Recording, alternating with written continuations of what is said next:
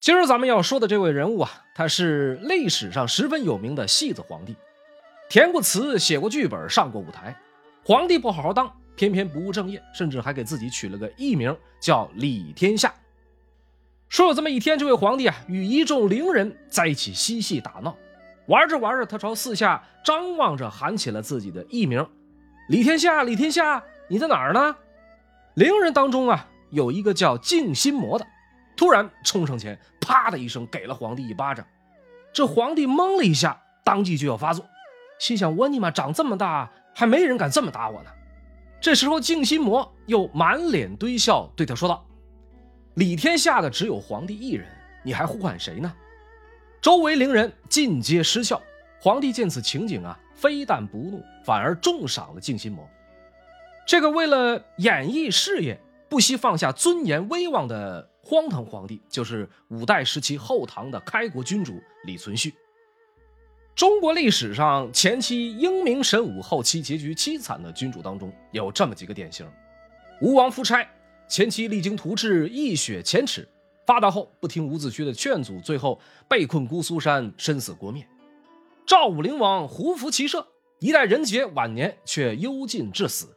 楚霸王项羽力拔山兮气盖世，垓下战败，不肯过江，挥剑自刎。李存勖与这几位有着类似的人生轨迹，于危难之时继承王位，东征西讨十余年，称霸天下。从其个人层面而言啊，他性格丰富、自然、率真，极具传奇色彩。在战场上英勇善战，常常披坚执锐，身先士卒。为人至孝，早年以其父李克用的遗愿为己任，同时对母亲几乎是言听计从。文采才情堪比后来的南唐后主李煜。早年征战智勇双全，直追唐太宗李世民。就是这么一个五好青年，偏偏又纵情声色。严重缺乏治国的方略与统治手段，最终众叛亲离，惨死于兵变之中。感谢您来到《烽火赵都南》，片中内容全部取材自《官修正史》。如果喜欢我的节目，欢迎订阅我的频道。慢聊五代十国系列视频的第五集，咱们来聊聊办事英明的后唐庄宗李存勖。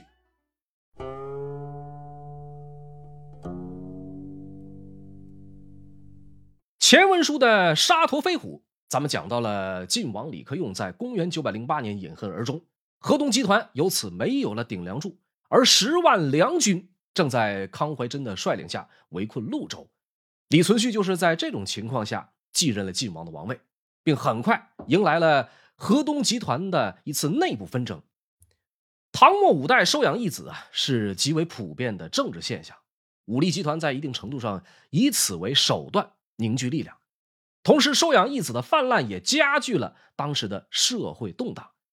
其表现形式大致有这么几种：将部属认为义子，自幼抚养的义子，将战俘和归降者收为义子，以及从旁系晚辈亲属当中收养义子。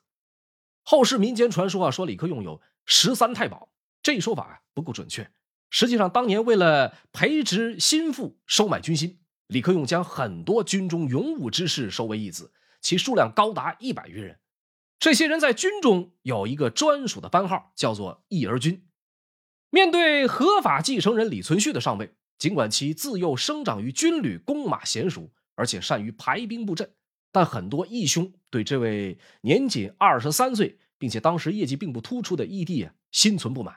那么他们当中呢，有的人称病告假，有的见到李存勖啊，干脆就不行礼，更有甚者。以李存浩为首，向李克用生前极为信任的嫡亲弟弟李克宁靠拢。最初的挑拨离间遭到了李克宁本人的严厉警告和拒绝。可是，处在唐末五代这样一个特殊时代，造反这种事情，很多时候不以首领本人的主观意识为根本。那么，李存浩通过李克宁妻子孟氏这条线，间接迫使李克宁参与到了计划当中。好在当时忠诚于晋王室的。同样大有人在，比如负责宫中安全的张承业，比如李克用的另一个义子李存璋。那么最终呢，李存勖就是在这些人以及他的生母曹氏的帮助下，平息了这一场政变。包括李克宁、李存浩在内的一干人等，在李存勖执掌王权的头一个月，这些谋反的人被逐一处死。三个月以后，李存勖冒着巨大的风险，将人在前线的周德威调回太原奔丧。为什么说冒着巨大的风险呢？李嗣昭镇守潞州城，被梁军围困之后，周德威当时是奉命领着五万多人前去救援。恰逢河东集团就在新老首脑交替的当口，这五万人啊，当时是河东最大的一支军队。但凡周德威有点二心，后果不堪设想。那么后来的事情证明，人性始终是丰富多彩的。即便是在世态炎凉的五代乱世，仍然会有人用他的行为来验证忠诚与情义仍然存在于这个世界上。回到太原之后，周德威十分明智的让军队驻扎在城外，违反常规的独自一人进城，来到李克用的灵堂前，趴在棺材上放声痛哭，闻者无不为之心伤。稍后，周德威觐见了新王李存勖，和那些王室养子们不同的是，周德威的态度毕恭毕敬。和当年啊侍奉李克用的时候一模一样。就这样，河东集团在很短的时间里再次组建了比较团结的领导核心。不久后，李存勖先派出一小股人马麻痹梁军，紧接着亲率大军南下救援潞州。这个潞州啊，在今天的山西长治。咱们之前的节目当中啊，一直反复强调，因为地理位置的等关系啊，潞州历来是兵家必争之地。到了唐末五代，梁晋争霸，这里更是成了一个关键所在。到了潞州之后，李存勖并没有急于进兵，而是将军队悄悄布置在了三垂岗。此时，潞州的外围梁军由于后梁太祖朱温本人的操之过急，已经肆意主帅。先是康怀真创造性的以夹寨的方式围攻潞州，而后换上李思安，又换上智勇双全的刘知俊。在得知李克用去世的消息之后，又撤下刘知俊。反而莫名其妙的把潞州前线最高的指挥权交给了战绩一向不佳、有勇无谋的福道昭。一番致命的用人失误，再加上麻痹大意，给了晋军一次绝地反击的机会。天佑五年五月初二的凌晨时分，趁着天下大雾，晋军对梁军突然发起攻击。李存勖把全军分成三个部分协调作战。第一部分由李存璋率领老弱兵丁于梁军夹寨外围放火点燃鹿角等障碍物，制造声势迷惑梁军。第二部分派周德威、李存审率一支精兵从夹寨的西北方发起猛攻。第三部分以李嗣源为先锋，由李存勖亲自率领于东北方发起猛攻。三路齐发，势如猛虎。梁军的夹寨首先啊。被李嗣源率兵攻破，紧接着周德威、李存审也攻入了夹寨，一时间梁军大乱。主帅福道昭本来还想整兵相抗，可是军队在这个时候啊，已经完全失去控制。福道昭本人最后从战马上摔下来，死于乱军之中。此一战最终晋军大获全胜。潞州城中被围困了一年之久的李嗣昭，在看到一身缟素的李存勖，并得知了义父李克用病故的消息后。悲从中来，放声痛哭，伤心到几近昏厥。梁军方面围困潞州的十万人马被直接阵斩了一万多，剩下的八九万人啊，溃散逃亡之后不知所踪。粮草辎重武器的损失不计其数。人在汴梁的朱温在得知败绩之后说了这样一番话：“生子当如李亚子，李克用啊，等于没死。和他比起来，我的儿子们简直就是一群猪狗。”潞州战役，又或者三垂岗战役，是梁晋争霸一处军事分水岭。前期的梁强晋弱，自此后开始逐步逆转。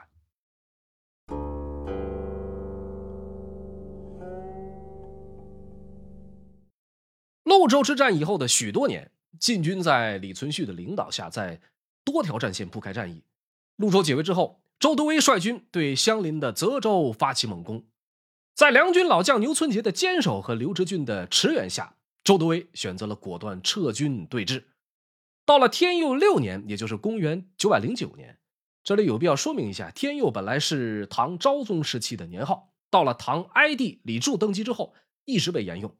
朱温篡唐之后改年号开平，但是其他的藩镇，比如河东李克用、淮南杨行密、凤翔李茂贞等人啊，并不认可朱温的大梁政权。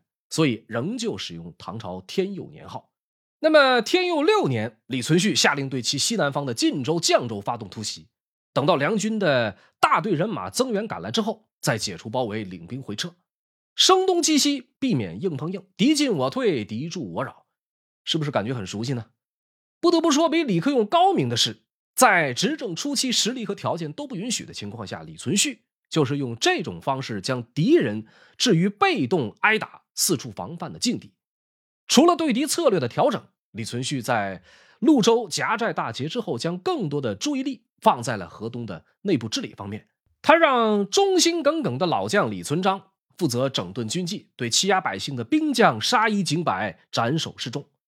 从五代这个特殊的历史时期而言，民众啊，就像农场里的羊群，收税和征兵就像农场主在薅羊毛。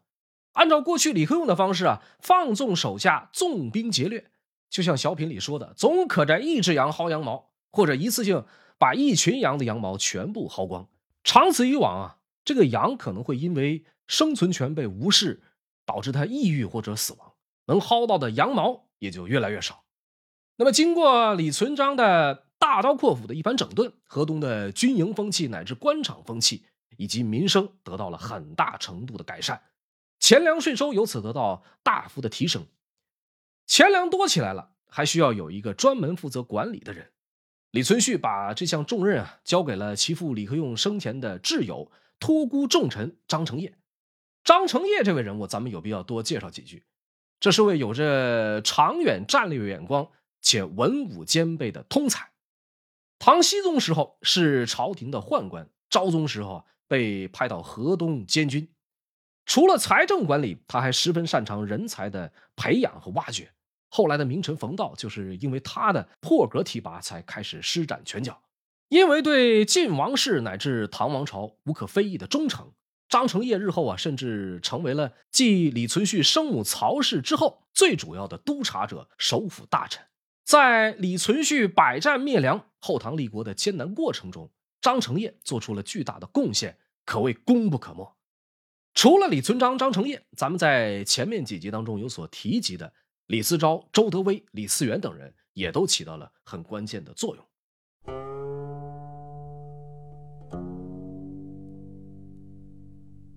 话说天佑七年，后梁皇帝朱温又干了件缺德事儿。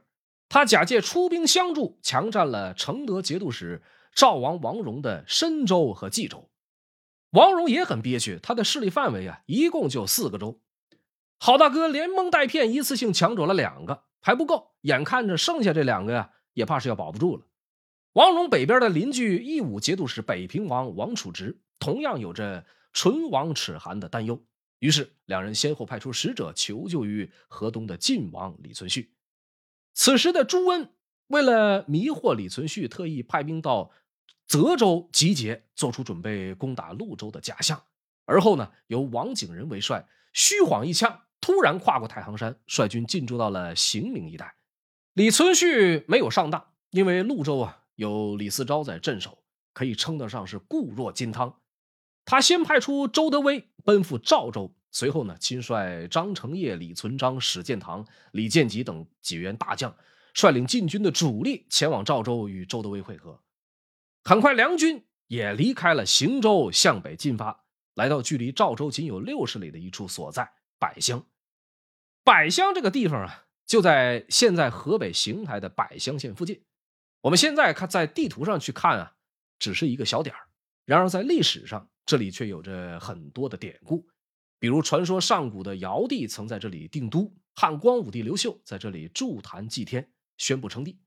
那么，到了天佑七年的年底，李存勖亲率晋、赵、北平三国联军来到百乡以北大约三十里扎下营寨。此时的双方兵力，梁军到达百乡的大约有七万人马。联军方面，史料记载晋军有三万兵力，北平军王处直派来了五千人，赵军。保守估计应该在一万到一万五左右，联军的总兵力应该在四万五到五万之间。李存勖啊，先派出周德威、史建堂，率一支精锐骑兵来到梁军大营前挑衅，祖宗十八代骂了一个遍，但是梁军的主帅王景仁紧闭营门，不予理会。转一天，李存勖率领大军继续前移，来到距离梁军百乡大营五里处，隔了一条野河，扎下营寨。随后又派出周德威、李存璋率领一千多骑兵靠近梁军大营，来回奔驰，同时向梁军主将以及士卒们的直系亲属予以极为热烈的问候。梁军的副帅韩情是跟随朱温多年的一员猛将，对禁军的辱骂忍无可忍，不等主帅王景仁下令，自作主张点齐三万人马就冲出了大营。史书记载，这三万人因为是后梁的皇家禁军，因此全都穿着绣有金银绣饰的军服铠甲，在阳光的照射下金光闪闪，异常耀眼。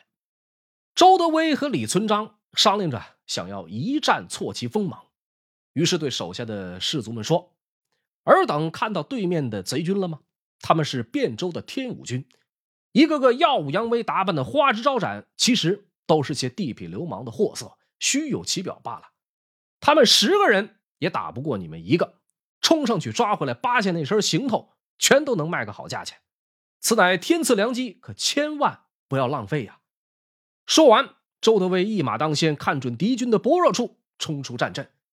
就这样，晋军的一千多精锐骑兵在梁军三万人马的战阵中来回往复，杀了个四进四出之后，且战且退，俘虏梁军百余人之后，返回了北岸的联军大营。以千余人对阵三万，史书上啊没有记载这一次晋军的具体损失。胜利的一方啊，在过后往往会美化自己，这个无可厚非。然而，包括以往很多战例，我们不难发现，沙陀骑兵在当时以及之后的后晋、后汉都有着极为突出的表现，甚至堪称是其制胜之根本。其战术战法主要表现有这么几点，我说给您听听：游击奔射战法、陷阵突破战法、袭扰游击战法、单挑以及长途奔袭。这其中的单挑打法，通常考验的是主将个人的勇武。小说里边常见，但实际战争当中啊比较少见。五代的沙陀军中有关单挑的记载，上一集讲过的李存孝以及后面要提到的李嗣源都是此中高手。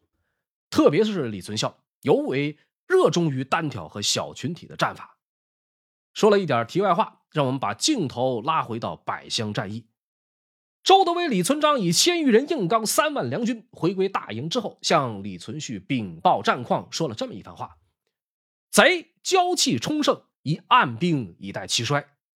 说敌军啊士气正盛，我们应该按兵不动，等待时机。”对此，李存勖有着完全不同的看法。他说：“我们孤军前来，目的是救人于危难。三国联军实为乌合之众，力在速战。可是将军你持重不战，我认为这样很不妥。”周德威又说：“义武和承德的友军长于守城，我军呢素来倚重骑兵，可是现在啊，与敌军相距五里，隔河相望，我们的骑兵缺乏充足的机动空间，很难发挥应有的威力。一旦让对方探听了我们的虚实，胜负就很难预料了。”李存勖对周德威的抢白很不高兴，深感在众人面前丢了面子，转回身。一言不发，回到自己的大营，生起了闷气。好在经过张承业的劝说，李存勖也意识到自己没有老将军周德威想的稳妥，这才又回到议事大帐，与众将商议对策。正巧这个时候，有投降的兵丁告知说，王景仁啊正在打造浮桥，准备偷营，验证了周德威对战局的判断无误。李存勖由此当即下令全军退往高邑。一转眼，时间来到天佑八年正月初二，周德威带着李嗣源、史建堂领兵来到梁军的百乡大营，以袭扰的方式再度向梁军上下百般辱骂。有人在梁军大营门前来回纵马奔驰，我来了，我又走了，哎，打不着，打不着，你说气不气人吧？这种变着法儿的挑衅行为，让本就将帅不和的梁军高层忍无可忍，于是主力进出追击这群烦人的沙陀骑兵。双方沿着野河的南岸，由东南向西北一路来到了高邑城南方不远处的一片开阔地。这里正是联军们早已计划好的决战战场。这个野河呀，经过上千年的时间，现在的地图上已经找不到了。我们只能通过历史文献的记载知道，这是一条由西北流向东南的河流。高邑距离百乡有一定的距离，但是二者距离野河都很近。一个在河南，一个在河北。那么两军对垒之后，不再废话，直接开打。梁军的东翼由主帅王景仁指挥，对阵周德威；梁军的西翼由韩情、李思安等人率领，对阵李嗣源。战斗初期，梁军看准由赵军和北平军共同把守的桥梁是整个联军的薄弱所在，于是集中兵力猛攻。站在高邑城头观阵的李存勖一眼看出这座桥很可能是整场战役的成败所在，连忙命令身旁的大将李建吉挑选两百勇士前往支援。经过一番死战，涌向桥头的梁军终于被打退了。战争焦灼之际，李存勖离开高邑城，赶往前线，想要率领一支生力军冲破敌阵，被周德威一把拦住码头，劝阻说：“现在啊，还时机未到，我们应该以逸待劳。敌军虽然可能带着干粮，但是他们距离大本营较远，根本没有时间和机会啊埋锅造饭。我们只需要保持现在僵持不下的战局。”等到日头偏西之后，士卒饥渴难耐，身心俱疲。到那个时候，我们再派出一支精锐的骑兵冲破敌阵，必然可以大获全胜。李存勖听罢，果断放弃了急于求胜的想法，听从了周德威的建议。随后啊，他又来到西翼李嗣源的阵地，看到后梁龙骧军以红色和白色分为两阵，旗帜铠甲都和马色一样。李存勖斟满一杯酒，赐给李嗣源，说：“对面的红白两阵骑兵看上去有些吓人啊。”李嗣源笑着说道：“虚有其表罢了。很快，那些马就是我们的了。”李存勖听罢，大笑着说：“卿真有气吞山河的豪迈啊！”李嗣源并非只会耍嘴的人。听罢，晋王激将将杯中酒一饮而尽，领着百十来个骑兵冲入敌阵。只一会儿的功夫，左右手各升起了一名梁军皮将，回归本阵。双方交战，转眼到了下午四五点钟左右。梁军的主帅王景仁感到己方的士卒已成强弩之末，于是下令缓缓撤军。周德威趁机带着人高声大喊：“梁军败了！梁军败了！”战场之上瞬息万变，东翼的联军欢呼雀跃，争先恐后，好像一把利剑一般杀向梁军。王景仁这边随之大败，士卒们四散奔逃。西翼的梁军啊，尽管是朱温的百战精锐。受到东翼败军的影响，旋即也跟着全线溃败。此时，一直在野河北岸养精蓄锐的联军预备队，由李存璋率领，全面投入战场，切瓜剁菜一般开始全力追击败兵。这一场百乡之战以晋、赵、北平三国联军大获全胜告终。从野河南岸一直到百乡大营三十多里，梁军的尸体随处可见。联军斩获梁军的首级两万有余。俘虏各级将领近三百人，缴获战马三千匹，铠甲七万套，粮草器械车辆不计其数。百乡之战在整个五代时期有着极为重要的历史意义。自此以后，梁晋争霸的局势被彻底逆转。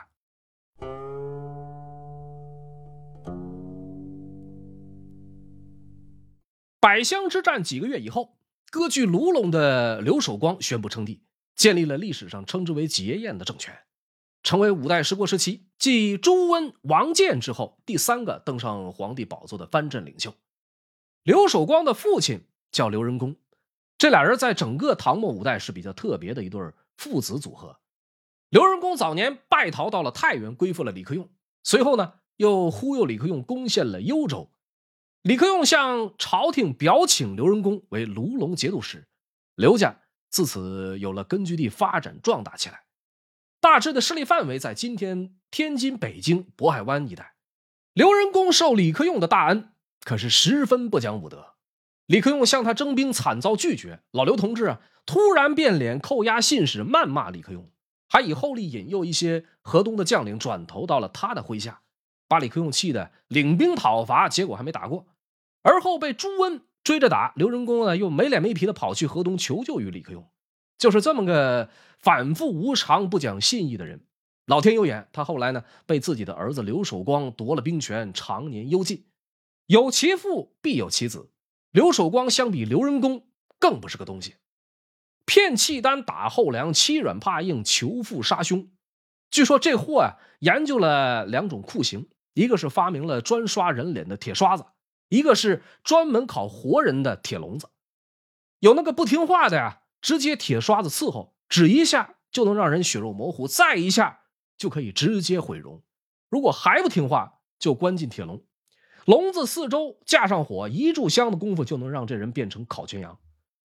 就是这么个残暴无情、冷血寡恩的家伙，把远近邻居得罪了个遍，他还就不自量力的称了帝，号称坐拥两千里江山，代价三十万。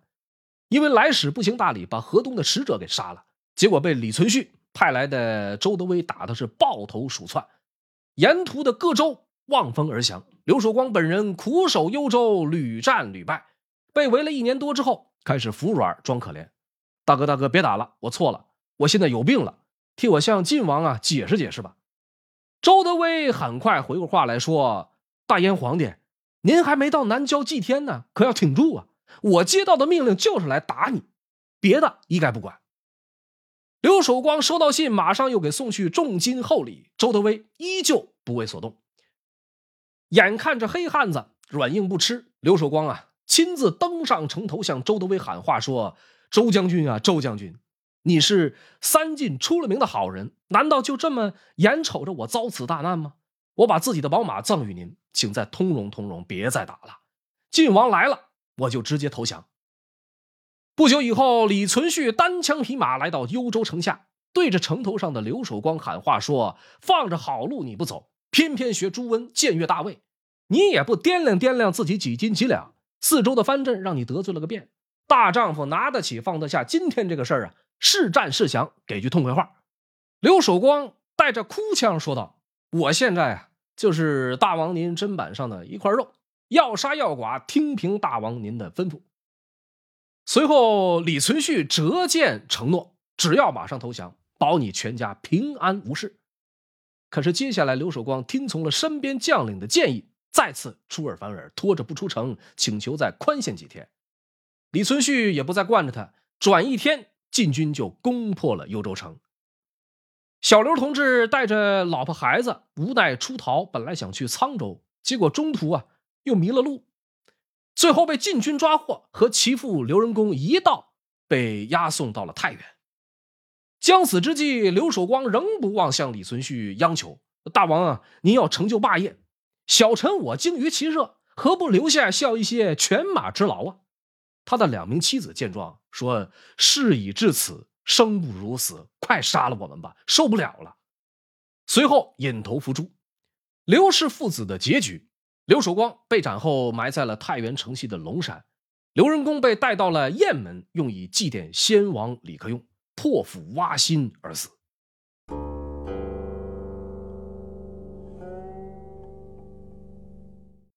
晋王李存勖。攻下幽州的前后，后梁那边发生了两件大事一件发生在公元九百一十二年，梁太祖朱温被妻子朱有圭杀害，具体过程前面咱们已经聊过，感兴趣的可以去看一下。另一件大事发生在公元九百一十五年，坐镇魏州的杨师厚去世了。杨师厚其人，后世的一些小说啊，把他说成了北宋名将杨基业的爷爷。实际上，杨师厚和杨家将没有半毛钱关系。这两件事儿对于李存勖而言，无疑成了他进一步问鼎中原的天赐良机。魏国的中心地带位于后梁的北面，晋的东面，有着十分重要的战略地位。杨师厚死了以后，在兵不血刃的情况下，李存勖轻松拿下了魏州。又经过一番苦战，到九百一十六年秋末，除了魏州的黎阳之外，整个黄河以北已经被李存勖完全掌控。而正当后梁苟延残喘之际，晋军和北方的契丹之间的关系突然急转直下。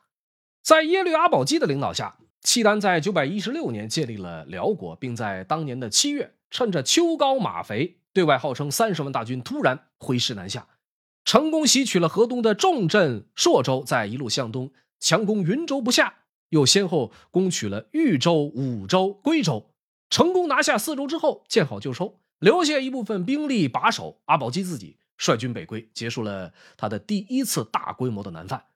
李存勖的这位盟叔终于彻底露出了獠牙。从此以后一百年的时间里，辽国成为了中原政权在边境上最大的隐患。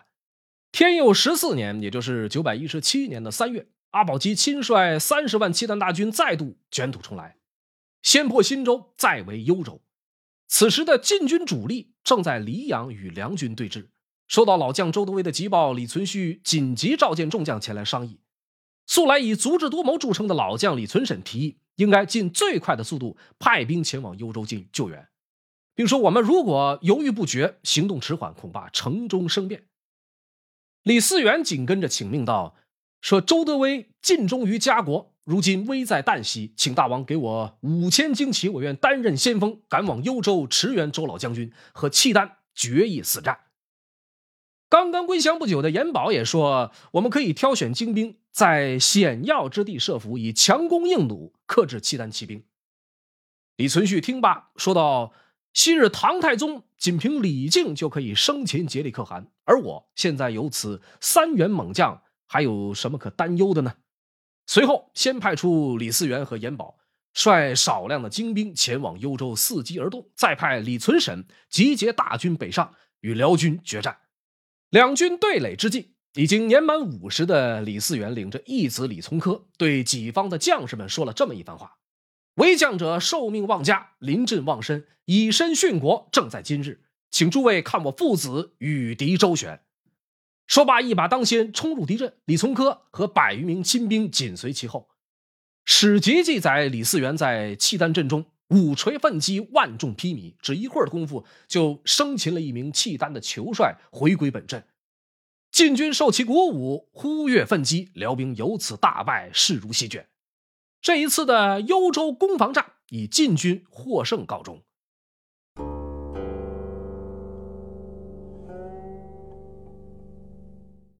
大破契丹之后，天佑十四年的十月，李存勖由魏州回到太原休整。短暂逗留的期间，发生了这么一档子事儿：李存勖向张承业索要国库的钱财充当赌资，引发了他和这位国库总管的尖锐冲突。李存勖要钱，张承业不给，气得李存勖当场拔剑相向。李存勖的生母曹氏很快得知了这件事情，他把李存勖急召入宫。这位当时已经三十多岁的晋王，因为酒后失德，被其母亲亲自下场，皮鞭子蘸凉水，狠狠抽打了一顿。以示惩戒。过后，母子二人专程登门向张承业表达了歉意。一顿鞭子并没有过多影响李存勖的心情，而是很快重新把精力集中在了黄河边境上。天佑十四年腊月二十三，李存勖以打猎为名，率领一支人马，踏着已经冻得很结实的黄河冰面，迅速成功袭取了位于南岸的杨柳城。又在天佑十五年六月，打跑了梁军大将谢延章。而在这个期间，李存勖本人遭遇了一次前所未有的凶险。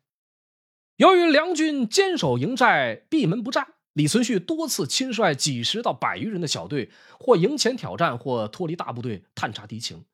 李存璋好言相劝，说：“你别去，你别去，这种事儿让别人做就好了。”李存勖毫不在意，不听劝阻。结果有一次中了梁军的埋伏，被人家五千人给围了个里三层外三层。幸亏李存璋领兵及时赶到，解了围，要不然这李存勖很可能性命不保。而这已经不是他第一次侥幸脱险，一些近臣或者朋友很是担心，也不止一次的加以劝阻。赵国的王戎，李存勖此时的关键盟友，专门给他写了一封措辞恳切的信函，说：“我们王朝的中兴啊，都寄于晋王您一身，您怎么能这么不注意安全呢？”李存勖机智且略带讥讽的回复道。要取得天下，怎么可能不以身犯险呢？总不能就躲在深宫养尊处优吧？我们通过这样一个小插曲，不难发现，这个时期的李存勖似乎真的如他本人所言，把战场当成了剧场。每当轮到他上场表演，都会本能的不愿意退居幕后。那么渡河以后的几次胜利，让李存勖倍感自信。到了天佑十五年的八月，李存勖下令征调各地军马，集结了大约十万的兵力，挥师南下。后梁末帝朱友贞派出了主帅贺圭、副帅谢延章、猛将王彦章的阵容，双方在旗鼓相当的情况下，与蒲州以北的麻家渡对峙了三个多月，都没有发生较大规模的会战。在这个关键时刻，梁军内部因为争执和猜忌，导致了副帅谢延章被杀。晋王李存勖听闻消息，感到这是一个天赐的良机，于是召集众将，提议绕过梁军的大营，挥师直取汴梁。以此迫使梁军出营决战，老将周德威对此表示反对。他认为敌军没有出现兵变或叛逃的迹象，不能草率行动，应该多方的骚扰敌军，使其不得安宁，稳扎稳打，伺机而动。李存勖当即否决了周德威，说道：“我们现在兵临城下，却畏手畏脚，这绝不是大丈夫所为。”于是李存勖果断或者说是武断的下令全军开拔，绕过梁军，做出要奔袭汴梁的姿态。随后来到了临浦县北一处名为胡柳碑的所在。后梁大军果然做出反应，并很快也抵达了胡柳碑。梁晋争霸四十年过程中，单日规模最大也是最莫名其妙的一次会战就此打响。有关这一次战役，史籍记载存在相当多的矛盾和冲突。大致的过程是。会战的前半场，由于部署失误，导致了晋军负责保护辎重兵卒们的慌乱，进而冲乱了周德威所部的幽州军团。梁军巧妙利用了这一漏洞，全力出击。一系列的连锁反应导致晋军大范围的溃败，周都尉父子双双死于乱军之中。会战的下半场，李存勖占据高点，收敛残部，好在真正得心应手的精锐嫡系损失不大。剩下的大约三四万人仍能保持较强的战斗力，在李嗣昭、严保、李建吉等人的建议下，李存勖重整旗鼓，最终反败为胜。胡柳碑战役中，梁晋双方投入的总兵力超过了二十万。从最终的战果和战局整体走向而言，双方力量全都遭受了一次重创。尽管晋军在最后扭转了局势，但相比损失而言，只能说是惨胜。周德威父子阵亡的消息。